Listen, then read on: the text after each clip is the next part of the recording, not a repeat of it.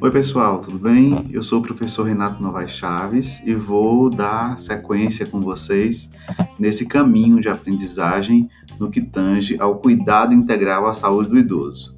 Vamos comigo então?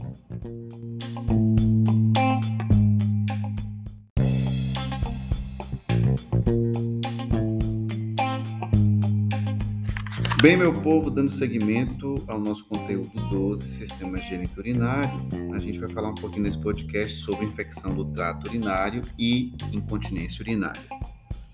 Ah, as infecções do trato urinário, elas ocorrem quando há uma coleção de micro-organismos que começam a se desenvolver na uretra, na bexiga ou nos rins.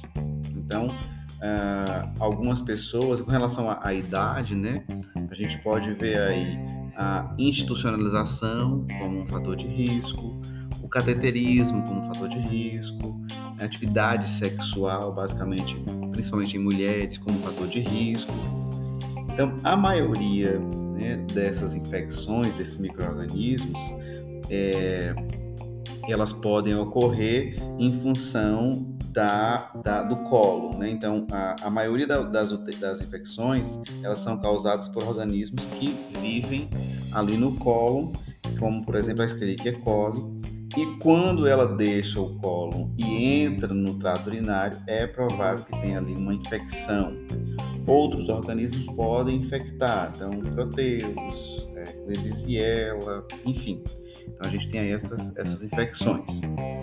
Geralmente começa quando né, cresce na uretra, que é, vai ser o resultado de uma uretrite. Então a bactéria ela pode viajar para a uretra e entrar na bexiga, causando aí uma cistite, que é infecção na bexiga. Se a cistite não for tratada, o organismo, ele, é, o organismo infeccioso, ele pode ir se movendo, vamos dizer assim, para cima, né, é, é, é, chegando até os uretreres, invadindo o rim, causando aí uma pielonefrite, que é a infecção renal. Então, a bactéria, ela também pode ser empurrada para a uretra feminina no ato sexual, como eu falei para vocês, que a atividade sexual pode ocasionar. Quais são os fatores de risco, então? Os homens com uma próstata aumentada têm um maior risco para infecção devido à retenção urinária e diminuição do fluxo urinário.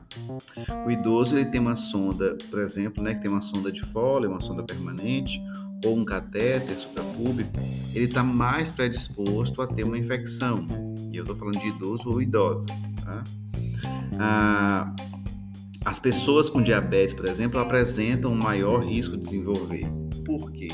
Os diabéticos estão mais propensos a ter infecção no trato urinário por conta da neuropatia diabética. A neuropatia diabética ela vai lesionar né, basicamente os nervos dos membros inferiores, que pode chegar a afetar até a bexiga, né, até o coração. Mas assim, vamos falar aqui da bexiga. Então, ela pode levar danos ao sistema geniturinário. Como é que se descobre, então, né, qual é o diagnóstico? É feita uma urocultura, né, ou seja, uma cultura da urina.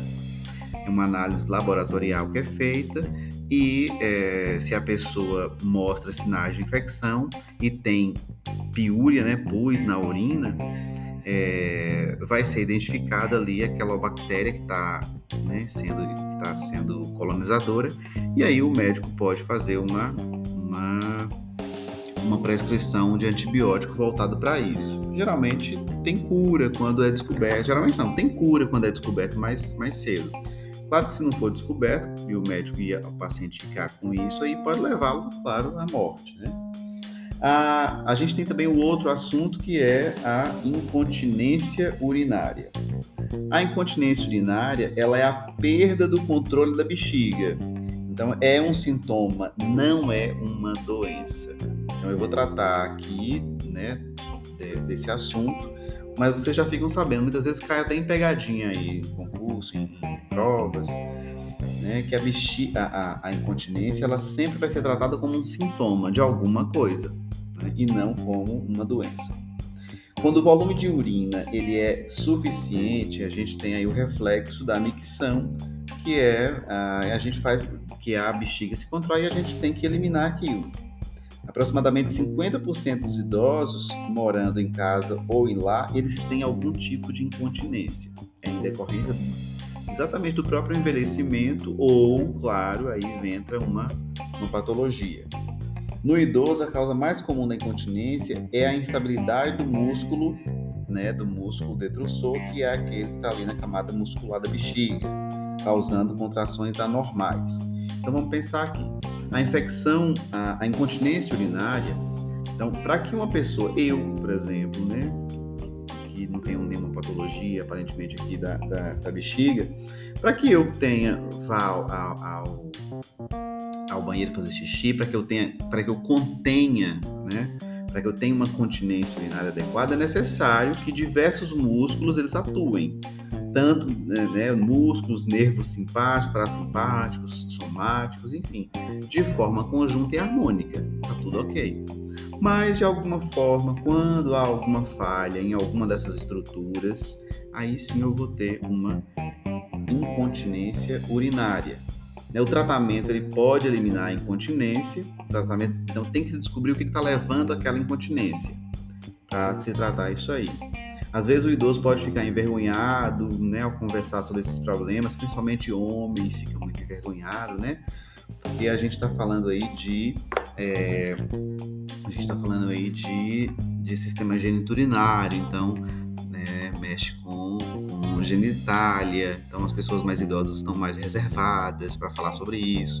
Por isso que a gente tem que estar muito atento, ver os sinais e sintomas, observar muitas vezes aquele idoso que vai muito no banheiro, né? Ele tá ali com uma incontinência e ali ele vai ter alguma ardor, né? ele vai ter gemer um pouquinho na hora de fazer um xixi. Então a gente tem que estar observando tudo isso. Mas para mais assuntos, mais conteúdo, a gente vai falar um pouquinho né, nesse, nessa trilha. Eu espero que vocês tenham ouvido até aqui e até a próxima.